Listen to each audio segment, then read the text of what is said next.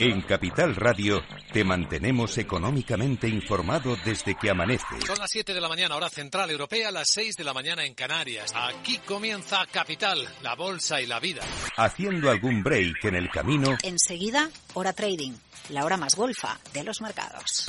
Para continuar informándote después de comer. Son las 4 de la tarde, las 3 en Canarias. Esto es Mercado Abierto, en Capital Radio. Y que cierres el día conociendo todos los detalles. Señoras y señores, buenas noches, bienvenidos. Escuchan la sintonía de Capital Radio. Les invito a que nos acompañen aquí en el balance.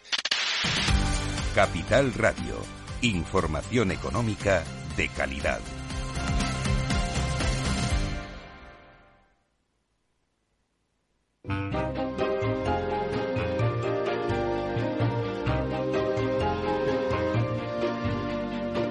Inversión inmobiliaria con Meli Torres.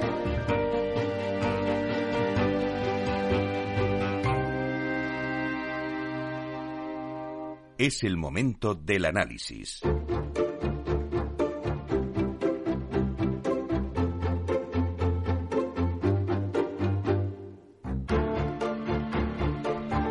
Bueno, pues hoy en nuestro análisis de mercado nos acompaña Julián Salcedo, que es doctor en economía es también presidente del Foro de Economistas Inmobiliarios del Colegio de Economistas de Madrid y también es recientemente nombrado vicepresidente del Consejo Directivo del Grupo de Trabajo de Urbanismo y Ordenación del Territorio en el Consejo General de Economistas. Bueno, con él queremos analizar un poco la percepción que se tiene ahora mismo en el sector inmobiliario tras las elecciones del 28 de mayo. Vamos a darle la bienvenida. Buenos días, Julián. Hola, buenos días, Meli. Muchas gracias por invitarme a tu programa. Bueno, pues ya sabes que es un placer tenerte en Capital Radio, que es ya tu casa y estamos siempre encantados de que nos acompañes, Julián. Así que vamos, si quieres, a, a entrar en harina. Muy bien, muy bien, muy bien. Como se suele decir. Bueno, pues Sabemos que este año, Julián, es un año un poco atípico, ¿no? Desde el punto de vista que eh, vamos a tener dos elecciones generales. Ya hemos tenido las autonómicas y ahora eh, tenemos las generales. Bueno, pues es un año en el que también todo se paraliza un poco, o si no se paraliza, se ralentiza, ¿no? Eh, yo quiero saber un poco y, tomar contigo el pulso, ¿no? Eh, ya sabemos que hemos adelantado las, las elecciones generales al 23 de julio y vamos a analizar, eh, tú que siempre estás con todos los protagonistas y los principales protagonistas del sector inmobiliario, bueno, ¿qué percepción tiene el sector inmobiliario tras las elecciones del 28 de mayo? Muy bien. Bueno, eh, en primer lugar, decir que, como comentábamos a micrófono cerrado, justamente antes de entrar, eh, eh, yo no vengo a hablar de política, ¿no? Normalmente no suelo hablar de política eh, y únicamente hablo de temas económicos. Claro, es verdad que la política influye en la economía y la economía también tiene, eh, digamos, aspectos decisivos para la, para la política. Pero vamos a hablar de economía, ¿verdad? Y economía en el sector inmobiliario. Bueno, ¿En qué influye o cómo va a influir las próximas elecciones del 23 de julio, además, en el sector inmobiliario? Bueno, lo primero que hay que decir y reconocer, eh, Meli, y, yo sé que, no siempre lo dice todo el mundo, eh, desde los eh, altos niveles gubernamentales se habla de que la economía va como una moto, va como un tiro, pues, los promotores dicen que no, no, no, la actividad está todavía en ebullición. Bueno, no es verdad. No es verdad porque la economía se está desacelerando ya desde el cuarto trimestre de 2022. La economía española, me refiero, también la de otros países que ahora comentaré. Pero la española se está desacelerando, es decir, a pesar de que cerramos con un crecimiento muy significativo del PIB del 5,5%, por tanto una, una cifra magnífica en las circunstancias, el cuarto trimestre el crecimiento del PIB fue bastante bajo. ¿eh? Se quedó en términos interanuales en el 3,8%. Por tanto, la desaceleración era clara. Pero ya sabemos que el gobierno había establecido una previsión de crecimiento de nuestra economía, eso que es el PIB, del 2,1% para 2023, que no se lo creía nadie, ¿eh? se rebajaron las expectativas al 1, 1,5, 1,4, 1,6 y afortunadamente los organismos internacionales como ayer mismo la OCDE o hace un, cuatro o cinco días, la semana pasada, el Banco de España, eh, las han mejorado esas perspectivas. Bien es cierto que la OCDE, como he dicho en algún sitio, lo ha mejorado en cuatro décimas, la acaba de actualizar al 2,1%, pero le sube cuatro décimas de crecimiento al año 2023, pero se los baja al 2024. O, por tanto, es una muestra de que está evolucionando. Pero es verdad que la economía nuestra está evolucionando mejor eh, en estos cinco primeros meses del año que han transcurrido que lo que todos preveíamos lo cual es una magnífica noticia. Pero claro, no confundamos los términos. ¿eh? Que estemos mejor que Europa, que estemos mejor que Alemania porque Alemania ha entrado en recesión técnica, ¿eh? que estemos mejor casi que Estados Unidos eh, porque ha entrado también, si no técnicamente, pero otros indicadores lo llevan a la recesión, no significa que nosotros estemos bien. Estamos bien afortunadamente, en crecimiento del PIB, ¿verdad? Pero todos los demás indicadores son malos. Es decir, la deuda está por los aires, los tipos de interés al que pagamos la deuda o el bono a tres años hoy está en el 3,55, vamos a pagar muchísimos miles de millones más de intereses que lo que pagábamos antes por la subida de tipos de interés y por el crecimiento de la deuda, ¿eh? y también eh, además de eso, el déficit público no logramos controlarlo, el gasto público sigue disparado. Es decir, ojo, pongamos las cosas en su justo término. Y ahora digamos, todas estas circunstancias de la economía, y sé, Meli, que todavía no he entrado a tu pregunta, eh, que es cómo han afectado las elecciones. Todas estas circunstancias que acabo de decir, todos estos indicadores, demuestran que tiene que afectar necesariamente a la actividad inmobiliaria, independientemente de lo que ahora vamos a ver del impacto de las elecciones. Por tanto, ¿Qué significa esto?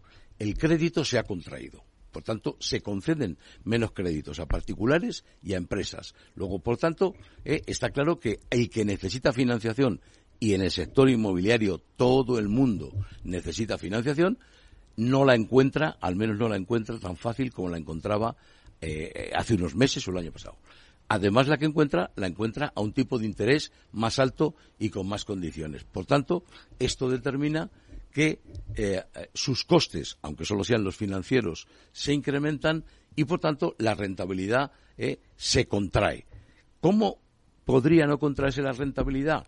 Hombre, si efectivamente hicieran proyectos más rentables, pero es que los que invierten también están pidiendo más rentabilidad. Conclusión, el sector inmobiliario en España ya lleva una desaceleración eh, desde el cuarto trimestre del 2022 y ya casi hemos entrado en el tercer trimestre, o estamos terminando el segundo, de 2023, ¿verdad? Eh, claro, si a esto le sumamos, y ahora ya te respondo, la parálisis que siempre conlleva unas elecciones, en este caso muy importantes porque fueron elecciones municipales y autonómicas a la vez en 12 comunidades autónomas de las 17 que tenemos, ¿no? Claro, digamos todas estas administraciones y las cinco que no concurrían a elecciones de alguna manera también se paralizan y se vuelcan en la campaña política. Conclusión, de alguna manera desatienden eh, los trabajos del día a día. ¿Qué son esos trabajos del día a día? Eh, revisar expedientes, lanzar eh, concursos, etcétera. ¿Hasta cuándo? Hasta el momento en que las elecciones terminan y se constituye la asamblea, las asambleas de las comunidades autónomas o los ayuntamientos. Esto las comunidades autónomas no tendrán lugar hasta mañana, hasta el día, perdón, hasta la semana que viene, el día 13, si no recuerdo mal, es la fecha en que se constituirá la Comunidad de Madrid. Esta porque tiene mayoría absoluta y no tendrá ningún problema, pero eh, las demás que tengan que hacer acuerdos probablemente lo dilaten. Claro, ¿qué ocurre cuando se constituye una nueva asamblea o un nuevo consistorio? Aunque en este caso no sea nueva, porque la Comunidad de Madrid ya estaba gobernando el Partido Popular, ¿no? No, ahora va a gobernar con mayoría absoluta. Seguro que va a configurar un equipo distinto la, la presidenta de la Comunidad de Madrid. Claro, pues los que están ahora mismo se saben salientes, o al menos van a cambiar a lo mejor algunos de, destino, ¿eh? Y otros están expectantes esperando entrar. pero esto es legítimo, ¿no? En este sentido, y hablando de la Comunidad de Madrid, Meli, permíteme que diga que eh, ojalá los cambios en la consejería que nos afecta al sector, esta que hoy se llama Agricultura, Vivienda y Medio Ambiente, que, cuya consejera es Paloma Martín y el viceconsejero José María García Gómez, unos asiduos también de tu programa y además que han configurado un equipo excelente, yo lo que espero es que sigan. No les deseo eh, que, no les vaya mejor, ojalá les vaya mejor, ¿eh? pero sería una lástima para, para nuestro sector que este equipo que está tan bien conjuntado, que ha funcionado fenomenalmente bien, de alguna manera sufriera cambios importantes, ¿no? Si lo sufre, que sea mejor. Por tanto, en la Comunidad de Madrid, pero Madrid no es España. ¿eh? Yo estuve antes de ayer, el martes, bueno, y ahora, espera, que ahora que haces un inciso, voy a intentar meter otra pregunta, Julián. Eh, de cara a las elecciones generales, de lo que me estabas hablando antes también, ¿el sector está descontando ya una victoria de Feijóo, al hilo de lo que me estabas diciendo ya? Bueno, yo no sé si está descontando, pero por lo menos están cruzando los dedos para que se produzca, ¿no? Eh, es evidente que eh, las medidas de política económica que ha adoptado este gobierno, que tenemos ahora mismo, todo el mundo dice que está en funciones, no, entrará en funciones en el momento en que se celebren las elecciones y esté pendiente de que se constituya un nuevo Congreso de los Diputados, ¿no? las medidas que ha adoptado en lo que hacen referencia al sector inmobiliario son muy malas. Claro, no podemos olvidar la recientísima ley de vivienda. ¿Eh? Claro, todo el mundo daba por sentado que no iba a entrar en vigor. Ahora todo el mundo dice, no, no, pues es que está muerta. ¿eh? Bueno, está muerta relativamente, porque la ley ha entrado en vigor, se publicó el día 26, si no recuerdo mal, de mayo, entró en vigor al día siguiente, el día 27, y está absolutamente todo en vigor, ¿eh? Con la excepción de aquello que precisa un desarrollo reglamentario, básicamente las comunidades autónomas, como es la, los expedientes de declaración de zona tensionada y, consiguientemente, la limitación de alquileres. Pero todo lo demás está en vigor. Te estaba diciendo antes, y no quiero dejarlo, que yo he estado el martes pasado, antes ayer en Barcelona, eh, y digamos participo en un comité asesor económico eh, del Consejo General de Colegios de Agentes de la Propiedad Inmobiliaria, etcétera, ¿no? Bueno, todos piensan, y aunque también Barcelona está en cierta medida paralizada porque todavía no se sabe cómo se va a constituir eh, el, ayuntamiento, en que Barcelona, Cataluña, será la primera comunidad autónoma que implante el tema de las zonas tensionadas y la limitación de alquileres. Saben, ya sabemos todos, que lo tienen preparado, estudiado, tienen la definición de los índices eh, y como la ley se lo faculta, eh, solamente tienen que iniciar el expediente y aprobarlo. ¿Es inmediato? No, tardarán dos o tres meses en, en, publicarlo, establecer los índices y declararlo y ponerlo en vigor, pero serán tres meses. El nuevo gobierno que entre, que era tu pregunta también, ¿eh? ¿qué va a hacer? Esto ya sí que es una eh, opinión política, pero desde una perspectiva eh, profesional. Si se plantea modificar la ley de vivienda, cometerá un error. Solo cabe una alternativa, derogarla. Punto y guion derogarla. Además, además de ser una mala ley, ¿eh? inoportuna, ¿eh? y que fomenta unas prácticas que han sido muy mal vistas no solo en nuestro territorio, sino fuera de España, como son el tema de la ocupación, ¿eh? las dificultades para, digamos, desahuciar una vivienda, decir que vulneran la Constitución al menos en tres artículos, que son el 14, el 24 y el 33, para que sepa esto de derecho constitucional, pues fíjate si son artículos, pero por eso no necesita retoques, necesita una derogación y sentémonos de nuevo. ¿eh? eh ayer o ayer lo decía Carolina Roca, la presidenta de los de Asprima, de los promotores, ¿eh? y yo lo vengo diciendo hace varios años, ¿no? Sentémonos profesionales, instituciones, organismos, etcétera, académicos, y pensemos qué le pasa, qué necesita la vivienda hablamos de vivienda, también otros productos, ¿no? En España, hagamos eso, un libro blanco de la vivienda, detectemos cuáles son los errores ¿eh? o cuáles son los fallos, por qué no funciona aquí y sí en otros países de nuestro entorno muy próximos que somos Europa. Y cuando hayamos hecho el diagnóstico preciso, podremos pensar en las soluciones, pero es que aquí no, aquí se ponen las soluciones sin tener el diagnóstico. El diagnóstico es el de antes de ayer. Bueno, está muy bien, pero oiga, llevamos 40 años con el mismo problema. Claro, queda camino por recorrer. Eh, aunque llegue un nuevo gobierno, las cosas no son fáciles. Pero ¿cómo se el sector cómo ha percibido también eh, estas elecciones, ahora que acabamos de las autonómicas y las municipales el 28 de mayo? Eh, bueno, pues la han aceptado con alegría o cómo ha sido la percepción? sin ninguna duda, nuevamente no es política, es, es, economía pura y economía sectorial, con ilusión, con expectación. ¿Por qué? Porque eh, eh, efectivamente eh, el sector, ningún sector, lo que peor funciona en la economía y en cualquier mercado es la intervención. ¿Vale?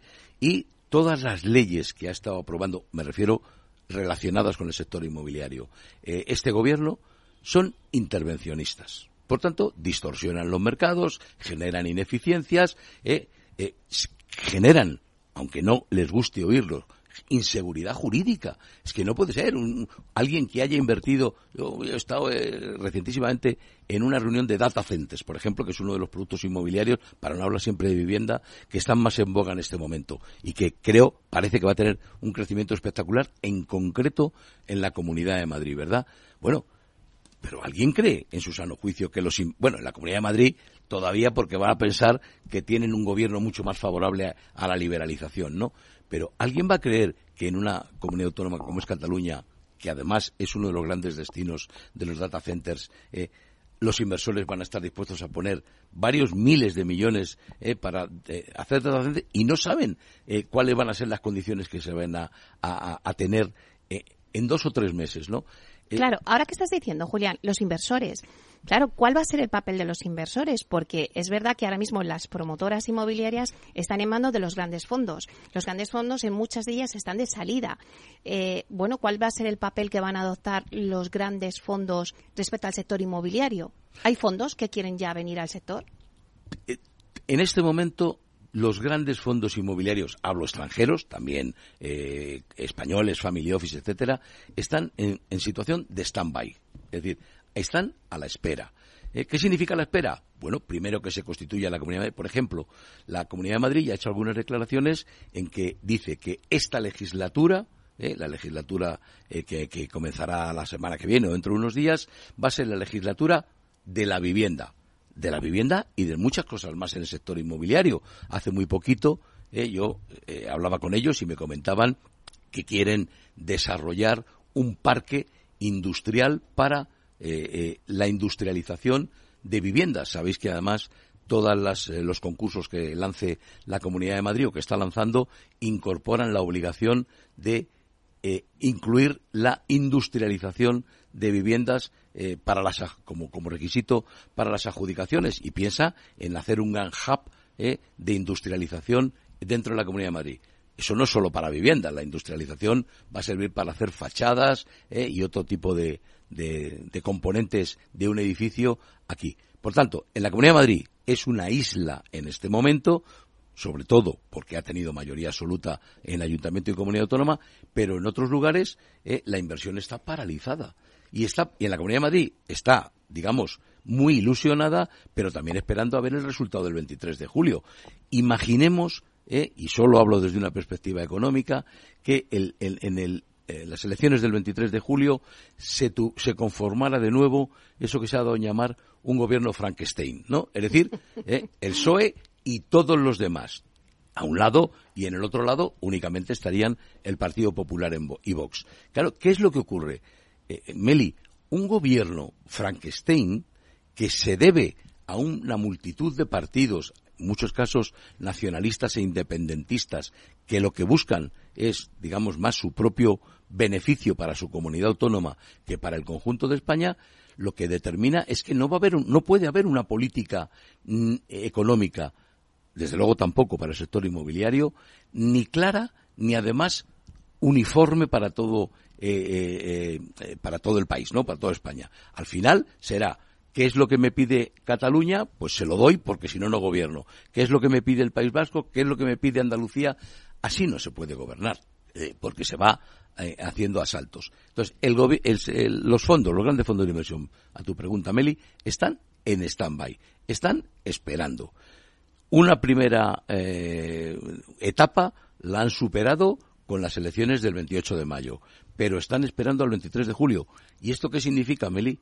Parálisis de nuevo. Es decir, no se va a materializar ninguna inversión. Se está trabajando, se están viendo muchas posibilidades, pero cerrando, hasta donde yo conozco, ninguna, esperando al 23 de julio.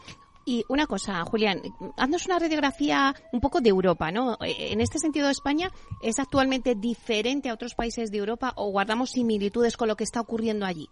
Pues fíjate, Meli, hemos sido diferentes por una razón. Y es que, eh, como te he dicho al principio, que nuestra economía, afortunadamente, está funcionando eh, mejor de lo previsto, desde luego no va como una moto ni como un tiro, pero mejor de lo previsto y mejor que otras economías europeas, en el sector inmobiliario esto ha sido una ventaja. ¿eh? Entonces, efectivamente, la inversión seguía viniendo a España pese a todas estas circunstancias negativas que te he dicho. Pero es que en Europa, ¿eh?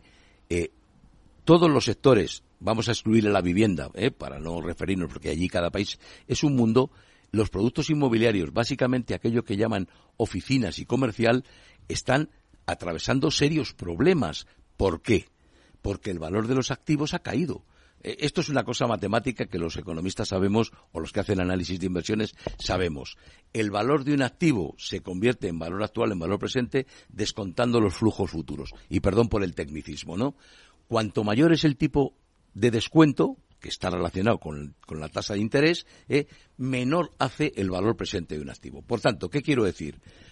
Eh, una compañía que tuviera eh, un activo valorado en un millón de euros, por citar una cifra muy pequeñita, y que le estuviera dando una rentabilidad del 5% anual, ¿eh? y llega a esas proyecciones a, los próximos 10 o 15 años, cuando las descontaba a un tipo de interés del 2%, por poner un ejemplo que fuera el coste de su financiación, le daba un valor más alto que cuando descuenta esas mismas circunstancias a un tipo de interés del 5%. Conclusión, los activos, sobre todo los de inversión, en la mayoría de ciudades europeas, ¿eh? Eh, tienen en este momento, cotizan con un descuento alrededor del 30%. Estos son cifras muy importantes porque esa valoración del activo es determinante para la cotización, si cotiza en bolsa, o para a la hora de determinar el reembolso, si lo solicitaran, a los partícipes. ¿Qué está ocurriendo en Europa, Meli? Pues que muchos de estos grandes fondos de inversión han tenido que cerrar sus ventanas de liquidez porque no pueden hacer frente a los reembolsos que le están pidiendo los partícipes. Claro, los partícipes dicen problemas, tipos de interés al alza, menor valor del activo, me salgo.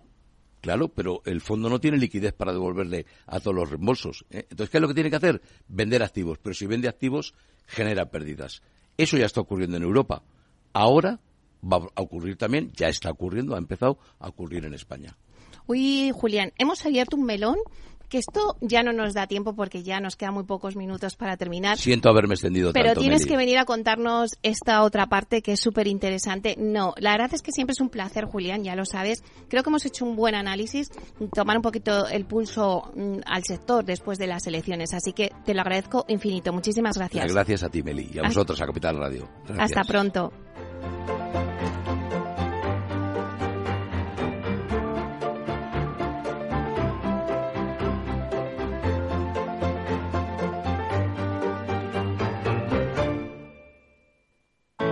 Artesanía, tecnología y lujo de la mano de Grato. Una marca española líder en fabricación de pavimentos de parqué de ingeniería y carpintería para interiorismo de madera de roble europeo, procedente exclusivamente de bosques gestionados de forma sostenible.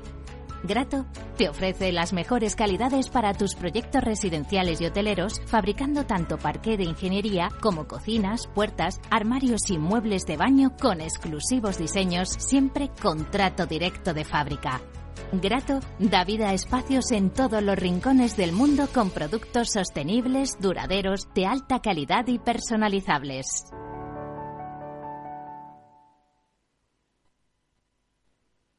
Los sábados a la una de la tarde, Sol Rengifo, Jesús Alba y Pedro Galatas nos conducen por la senda del mundo social en Compromiso Humano, un programa que busca fomentar la cultura del bien, dirigido y presentado por Federico Quevedo. Compromiso Humano, aquí en Capital Radio. Escucha lo que viene.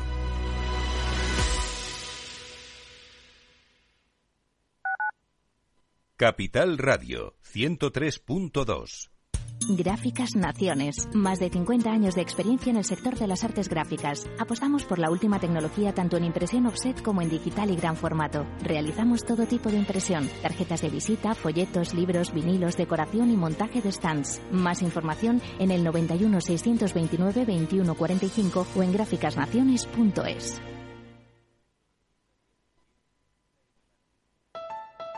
Escucha cada jueves, a partir de las 11 de la noche, en Líderes Globales, las entrevistas que Raúl Castro nos trae desde Florida. Personas inspiradoras de habla hispana que han destacado en sus actividades más allá de nuestras fronteras y que nos dejan sus enseñanzas y aprendizajes desde el punto de vista más personal. Líderes Globales, con Raúl Castro, en Capital Radio.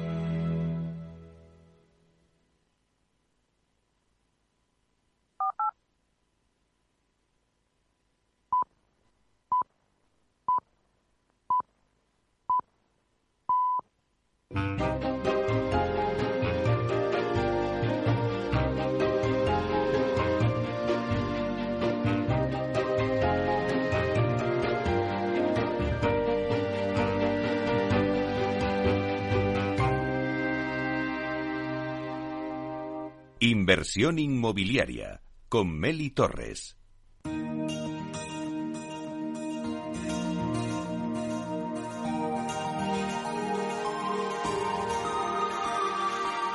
En nuestra sección La Vía Sostenible con Vía Ágora, os contamos la transformación de la vivienda del futuro enfocada en una construcción sostenible como pilar principal. Pues ahora en nuestra sección La Vía Sostenible vamos a hablar de la atracción de talento en Vía Ágora. Y es que el sector inmobiliario lleva denunciando desde hace ya algunos años la falta de mano de obra que existe en la construcción. Las compañías siguen teniendo problemas para encontrar trabajadores, sobre todo para nuevos oficios vinculados a la transformación digital y a las nuevas formas de construir. La industrialización abre un nuevo escenario que cambiará la industria hacia un modelo más tecnológico, innovador y eficiente. Bueno, pues para hablarnos de este escenario y cómo están impulsando la atracción de talento en la corporación Vía Agora, tenemos con nosotros a Sara Escolar, que es técnico de recursos humanos de la compañía. Vamos a darle la bienvenida. Buenos días, Sara. Hola, buenos días. Bueno, pues como decía un poco en la introducción, Sara, el mercado inmobiliario está sufriendo ya la escasez de mano de obra en muchos de sus oficios. Y el problema además es que se agravará durante los próximos años. ¿En qué oficios os está costando más encontrar esa mano de obra en Vía Agora? Pues Meli, actualmente em, donde estamos viendo esta escasez de, mano de obra y, de, falta de candidatos es en la parte de los puestos de obra, sobre todo la parte de oficios, albañiles, eh, oficiales de primera, em, capataces, em, gruistas. Eh, creo que hay un problema de que no hay un relevo generacional eh, y eso está, eh, se está viendo, se está viendo que hay muy pocas personas y que dentro de muy poco tiempo veremos que no hay nadie porque no hay gente joven que quiera dedicarse a estos, a estas, a estas profesiones. Claro, eh, ¿qué atractivo pueden encontrar los jóvenes en este sector? Pues debido a esta escasez, a esta escasez de profesionales, eh, aquellos trabajadores de la construcción que quieran desarrollar su carrera en esta industria, y promocionar de una manera más rápida, lo tendrán más fácil puesto que existe una menor competencia. Eh, luego, los salarios están por encima de la media del mercado, equiparables a los perfiles tecnológicos. Y trabajar en un entorno 4.0 digitalizado, tecnológico e innovador. Eh, y también, por, por añadir algo más, será parte activa de la transformación que están experimentando las ciudades y de las nuevas modalidades de vivienda que están implementándose como el co-living o el senior living. En la corporación Vía Agora, Sara, ¿qué iniciativas se han puesto en marcha para atraer talento y retenerlo, sobre todo? Pues estamos haciendo bastantes eh, iniciativas, como por ejemplo, hace un año iniciamos un proyecto que es Las Mujeres Construyen, eh, para, facilitar la incorporación de la mujer y los jóvenes a los oficios de construcción. Eh, para ello, esta iniciativa la, impulsamos desde el Ignuntec, que es la compañía más tecnológica que tenemos en la corporación, y desarrollamos un, cursos de formación sobre baños industrializados dirigidos a mujeres con un compromiso de contratación de un 40% de, de cada grupo de formación. Y a día de hoy tenemos una fábrica de baños industrializada dirigida y gestionada íntegramente por, mujeres en, en, Cuenca, que al final también es una ciudad donde eh, hay eh, mucha falta de, trabajo. También, por otro lado, participamos en numerosos foros de debate y jornadas hablando de oportunidades de nuestro sector Em, por otro, eh, también participamos eh, en el grado inmobiliario de la Universidad Politécnica de Madrid y, tenemos el, eh, patrocinamos también el máster de construcción en madera eh, también en la Universidad Politécnica de Madrid, para formar a los profesionales en lo que demanda el mercado. Eh, aparte tenemos un canal de YouTube que se llama Gona Channel, donde hablamos de los beneficios y oportunidades que tiene el inmobiliario. Divulgamos sobre todo procesos tecnológicos, materiales y sistemas constructivos innovadores, entre otros temas. Y por terminar, eh, hablar de que estamos en el grupo del clúster inmobiliario, que es un grupo de empleabilidad de mujeres y jóvenes del sector, donde se hablan de las oportunidades del sector inmobiliario, eh, para que sobre todo este, este, este grupo de personas, que son las mujeres y los jóvenes, conozcan pues las oportunidades que tiene el sector inmobiliario. ¿Y qué beneficios supone la industrialización para la atracción de mano de obra al sector de la construcción? Pues eh, ofrece unas condiciones eh, laborales mucho, mucho más atractivas que la edificación tradicional. ¿Por qué? Porque al final creo que mm, atrae más talento, eh, y al mismo tiempo potencia la presencia de la mujer en, la construcción.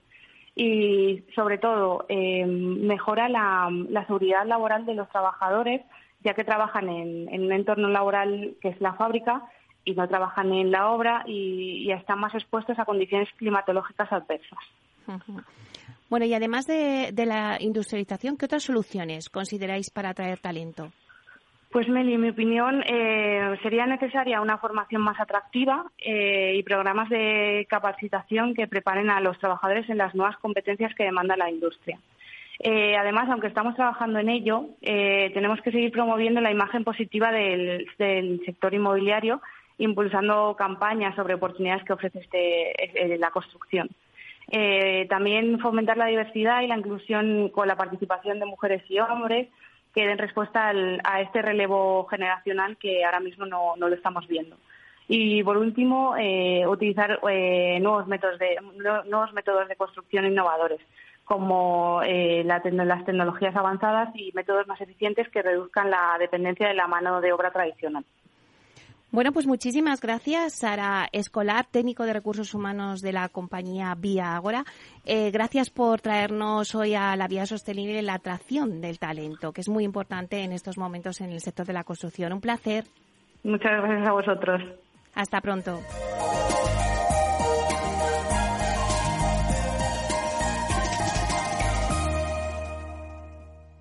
Inversión inmobiliaria con Meli Torres.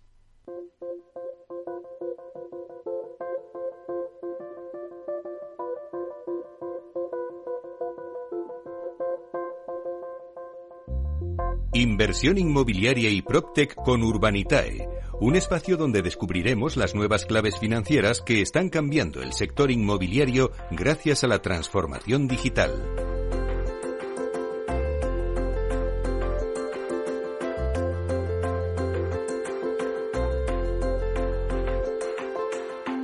Pues ahora vamos con nuestro espacio Inversión Inmobiliaria y Protec con Urbanitae. Contamos hoy con un nuevo invitado que se estrena en Capital Radio y no es otro que Diego Gallego, que es responsable de comunicación y marketing de la plataforma y además artífice de la estrategia de marketing de Urbanitae. Plataforma Protec de financiación participativa que está autorizada y supervisada por la CNMV y que se ha posicionado como la plataforma de crowdfunding inmobiliario más valorada en Europa. Bueno, pues vamos a dar la bienvenida a Diego Gallego. Buenos días, Diego, y bienvenido a Inversión Inmobiliaria. ¿Qué tal, Meli? Buenos días. Bueno, pues bienvenido a Inversión Inmobiliaria que hoy te estrenas.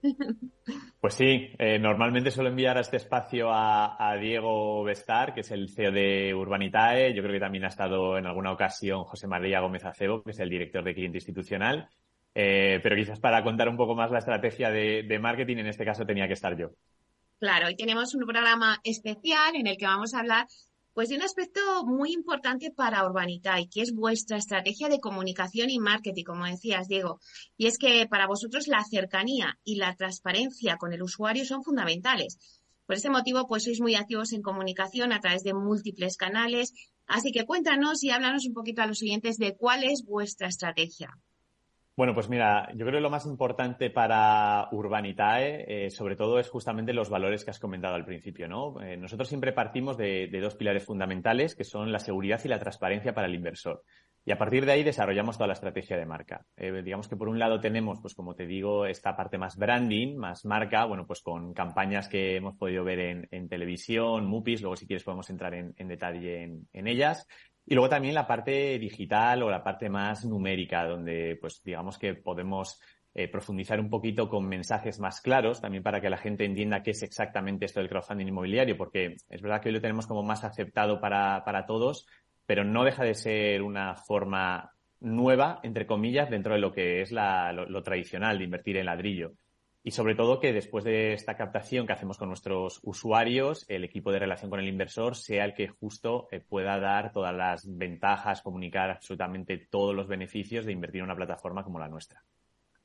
Bueno, pues la verdad es que no es casual que, estés hoy con nosotros y los oyentes seguro que se preguntarán, pero ¿de qué me van a hablar hoy en Urbanita y aquí en esta sección?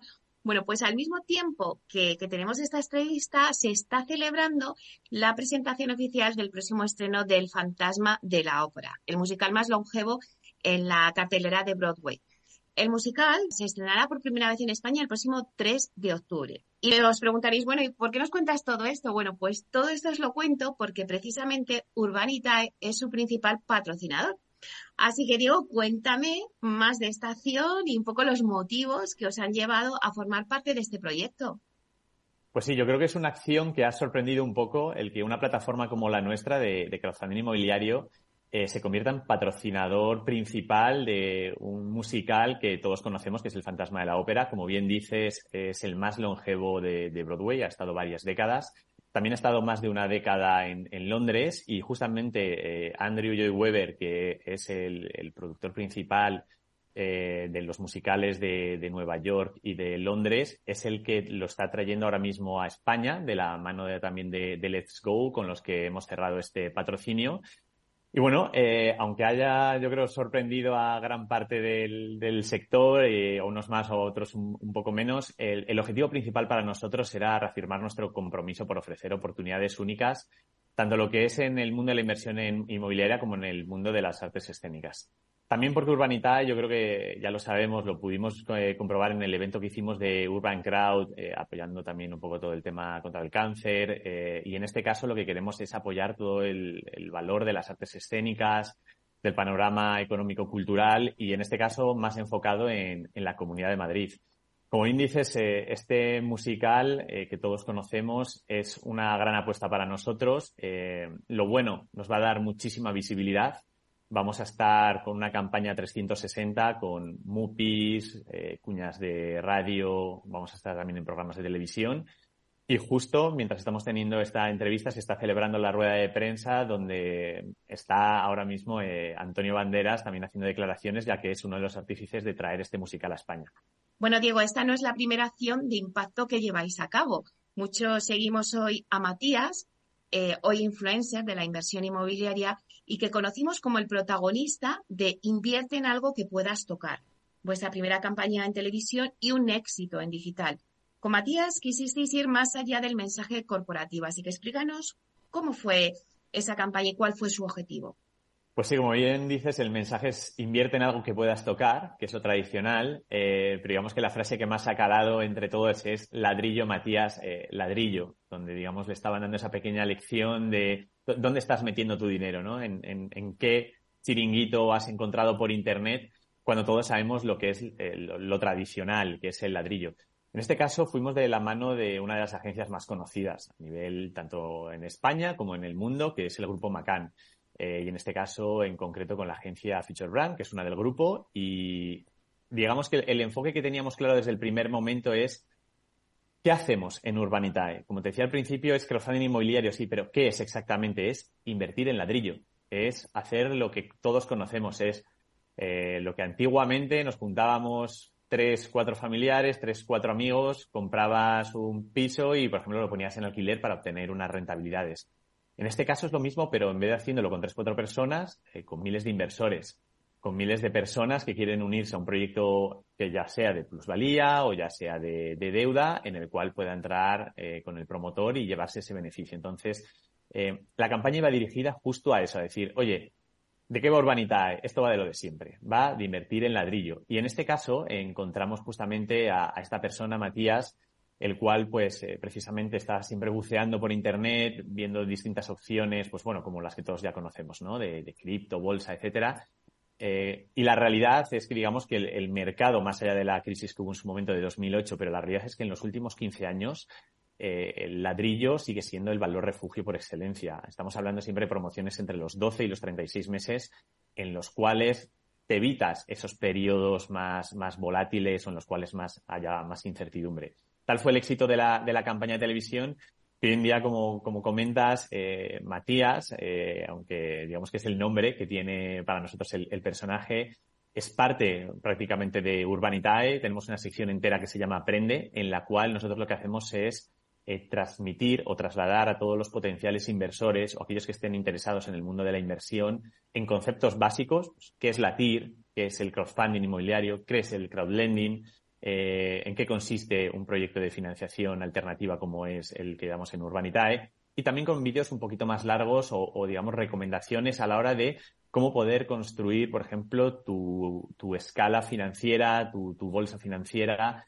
Eh, también porque mucha gente, yo creo que hoy en día nos hemos dado cuenta que con todo lo que está pasando en el mundo es muy importante eh, ya no solamente hacer las típicas cosas que era como el plan de pensiones, ¿no? Lo típico te llamaba el banco, oye, pues, ¿por qué no metes a este depósito lo que sea? Sino que en este momento es muy importante tener un conocimiento financiero amplio en el cual todo el mundo diga, oye, ¿qué es lo mejor para mí en, mi momento actual de, pues, según mi estado financiero, si tengo trabajo, no lo tengo, lo que sea? Eh, y por eso elaboramos toda esta sección de Aprende donde Matías es el, es el mayor artífice. Bueno, está claro que Matías ya forma parte de Urbanitae, pero eh, no sé si estás de acuerdo conmigo, digo, que es que es verdad que el sector inmobiliario siempre ha sido como muy serio, ¿no? Entonces, meter una clave de humor, pues parece que, que, no encaja en este sector porque siempre ha sido como muy tradicional, muy conservador, muy serio, ¿no? Y de repente, pues vosotros, que el humor, pues es una de vuestras señas de identidad, ¿no? Lo hemos visto con Matías, como estabas explicando antes, pero también, eh, bueno, pues lo hicisteis especial, ¿no? En la campaña que hicisteis con el estudio creativo Putos Modernos, creo que era, eh, pero no sé si fue de forma premeditada o no, o, fuisteis un poco visionarios y os anticipasteis a la crisis de las criptomonedas, eh, que lo hizo aún más viral, pero bueno, cuéntanos en qué consistió pues esa campaña y cómo se desarrolló esa acción.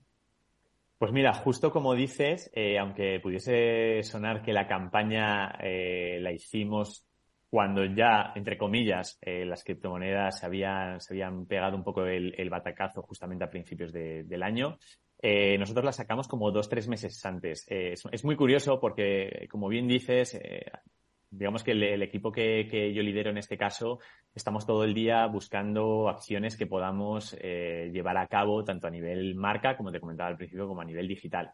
En este caso, buceando entre las múltiples acciones, eh, yo conocía al estudio de, Putos Modernos, que es, como bien dices, una agencia creativa de, Barcelona, y resulta que me llamó la atención porque en la biografía que tenían en su, perfil de Instagram, eh, ponían que era, eres triste pedir, pero más triste es hacer crowdfunding. Entonces me pareció un punto eh, buenísimo para poder contactar con ellos. Les conté lo que hacíamos desde Urbanitae y la verdad es que se involucraron muchísimo y a partir de ahí eh, sacamos justamente la campaña en la cual, pues bueno, digamos entre comillas que, dábamos eh, un poquito de, golpe a las criptomonedas siempre desde el cariño. Como te decían, esto fue justamente antes de la caída de las cripto, cuando nosotros la sacamos, de hecho la campaña eh, fue como a finales de noviembre, diciembre, la caída de las criptomonedas fue en enero, febrero. En el momento de sacar la campaña fue como, bueno, eh, intentáis darles porque ahora mismo es donde todo el mundo invierte, es lo que está más arriba y os queréis subir para reivindicar de repente el ladrillo, que es eso un poquito más, más oscuro, más de la vieja escuela, como, como comentabas. Eh, y bueno, pues lo que, lo que sucedió, que ahí sí te, sí te digo que ya no es un tema de, de ser visionario, sino también hay un tema de, de, fortuna en el cual pues sacamos la campaña y tres meses después se produce este, este batacazo, entre comillas, de las, de las criptomonedas. Bueno, la verdad es que a pesar de, de vuestra juventud, eh, en vuestra historia, ya contáis con un rebranding eh, interesante, ¿no? Porque habéis hecho muchas campañas ligadas a vuestra actividad eh, utilizando, pues, bueno, pues métodos más modernos como los que estábamos hablando, ¿no? Y más digitales, pero también combináis otras campañas y otros métodos, ¿no? que son pues como los luminosos que antiguamente siempre pues se han tenido en las azoteas. ¿Cómo surge y por qué surge también esta idea? Pues mira, esto surge justo en un año complicado, que fue el 2020, que es el año de la pandemia, y una vez pasamos la, pandemia, eh, Urbanita empezó a, despegar y digamos que ese fue, la verdad, el, punto de inflexión, porque Urbanita llevaba de actividad desde junio de 2019 y un año después, pues veíamos que, que Urbanita empezaba a traccionar. Y lo que queríamos era dar mayor visibilidad y posicionamiento a Urbanitae, muy similar a lo que estamos haciendo ahora mismo con el Fantasma de la Ópera. Digamos que el equivalente hace, hace tres años al Fantasma de la Ópera, a, este patrocinio, fue el poner luminosos. En este caso pusimos el luminoso, como dices, de la A2, de aquí en, Madrid. Eh, y lo que queríamos básicamente era dar notoriedad. Decir, oye, no soy una startup cualquiera, no somos tres personas en un garaje gestionando dinero, eh, de, personas y de inversores, sino que somos una empresa seria, somos una empresa que nos caracterizamos justamente por eso, por hacer acciones disruptivas y hacer cosas diferentes a lo que está normalmente habituado tanto el mundo de las startups como en el mundo del, crowdfunding inmobiliario. En 2020 pusimos ese primer luminoso, hace un par de meses o mes y medio pusimos el luminoso en Valencia y la semana que viene, pues tengo el orgullo de, comentar ya que estamos terminando de, instalar el luminoso de, Barcelona. No creo que pongamos mucho más allá, o sea, no, sé, no, es una acción tampoco que queramos llenar España de los luminosos de, Urbanitae, eh, pero sí queríamos tener presencia en las ciudades más grandes de, lo que es el, país. Eh, entre todas estas acciones que estamos llevando a cabo, el salir fuera. Ese es otro punto para nosotros súper importante. Queremos salir al extranjero. Ya estamos empezando a hacer campañas en países pues, como Francia, Portugal, Italia, Países Bajos.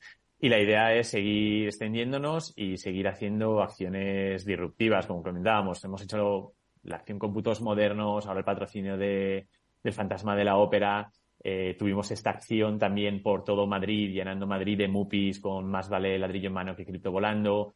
Eh, y esta es la línea que queremos seguir, eh, hacer cosas distintas. El, sector del real estate y el sector eh, financiero no tienen por qué ser sectores tan tradicionales o aburridos como se suelen pintar. Al final, detrás de todo ello hay personas y es el enfoque que queramos darle. Y en Urbanitae tenemos claro que queremos ser una empresa, como decía al principio de, la entrevista, pues transparente, un sitio seguro para los inversores y seguir trayendo y enseñar en qué consiste todo este mundo de, la inversión inmobiliaria. Diego, eh, durante todo este tiempo que lleváis ya en el mercado, el crear una marca nueva como Urbanitae no es fácil, ¿no? Pues además, explicar lo que vosotros hacéis, explicar qué es el crowdfunding, algo que, bueno, pues que tampoco estamos habituados en el sector inmobiliario, ¿no? Eh, pero lo habéis conseguido, habéis creado una marca. Eh, y claro, yo, mm, como experto, yo te pregunto a ti, o sea, ¿es importante eh, invertir en branding? Pues mira, totalmente. El branding, eh, yo siempre digo lo mismo, está visto por unos como el sitio donde se gasta dinero y no se justifica. Es en plan de esto que es, esto es branding y lo gasto y así no tengo que justificar números. O puede ser, que es tal y como yo lo veo, eh, algo en lo cual estás invirtiendo a largo plazo es imposible que el, patrocinio del musical, en este caso, por ejemplo, del Fantasma de la Ópera, el ser el, patrocinador principal, nos dé un rendimiento inmediato.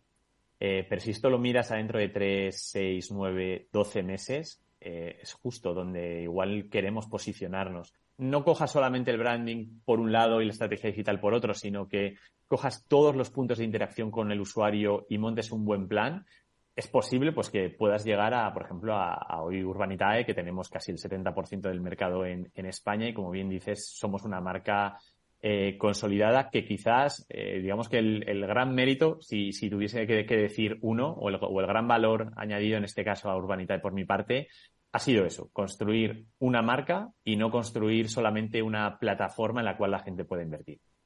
Qué bonito lo que nos estás contando, Diego. La verdad es que crear una marca desde cero y conseguir lo que habéis conseguido tiene muchísimo valor.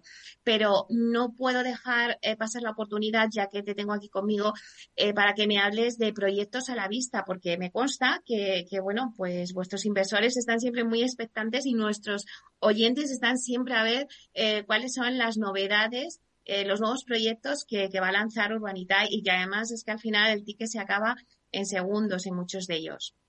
Pues sí, eh, nuestros inversores y incluso los que todavía no son inversores pero quieren entrar en Urbanitae se quejan muchas veces de eso. Oye, es que no sacáis proyectos suficientes a la plataforma.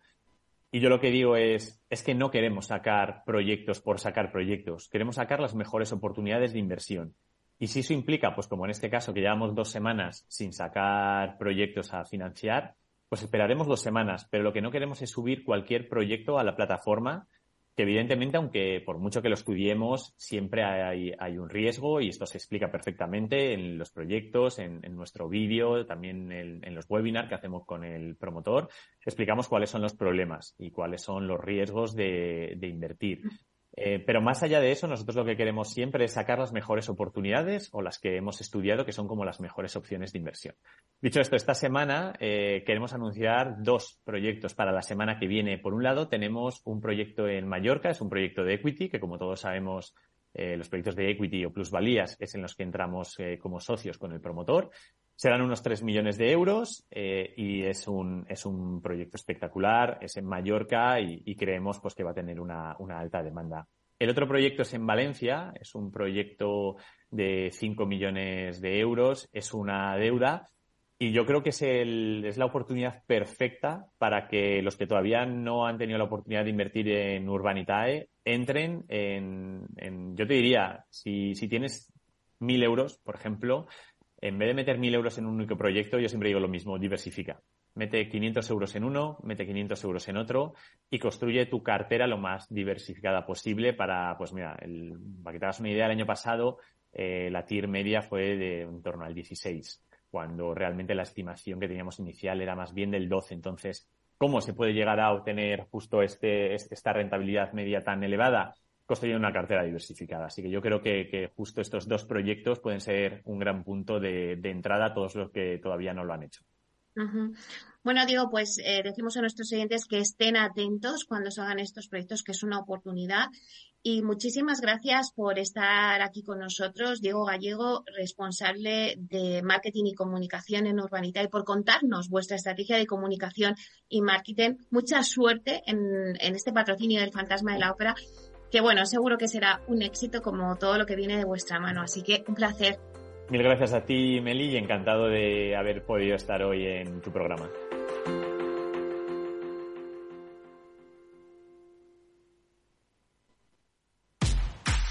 Tanto tienes, tanto pierdes. Hay imprevistos que lo cambian todo y los riesgos están ahí siempre, como el saneamiento, la pérdida de crías o las enfermedades del ganado. Por eso necesitas un buen seguro pecuario que garantice tu tranquilidad. Contrata ahora tu seguro de vacuno. Agroseguro. Trabaja sobre seguro.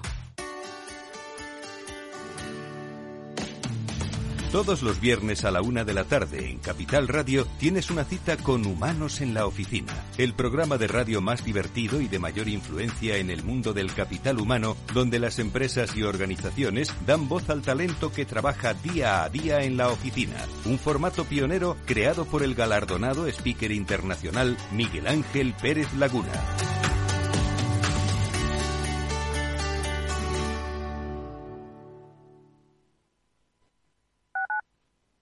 Capital Radio, Madrid, 103.2. Horno San Onofre. Somos pasteleros y eso nos gusta. Utilizamos materias primas que nos hacen disfrutar y elaboramos todos nuestros productos de forma artesanal, sin sucedáneos, ni margarinas, ni grasas trans. Sabemos que las cosas buenas son importantes. Con el hashtag buscamos gente dulce. Horno San Onofre, calle San Onofre 3, teléfono 91 532 9060, www.pasteleriasanonofre.com.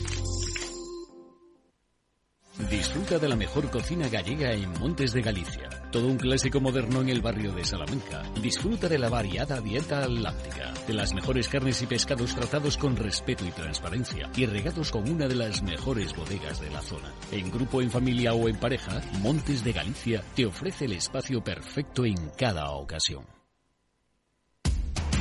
Información, análisis, previsiones, recomendaciones, todo lo que necesitas saber para tomar tus decisiones de inversión en Mercado Abierto, de 4 a 7 de la tarde con Rocío Arbiza, Capital Radio.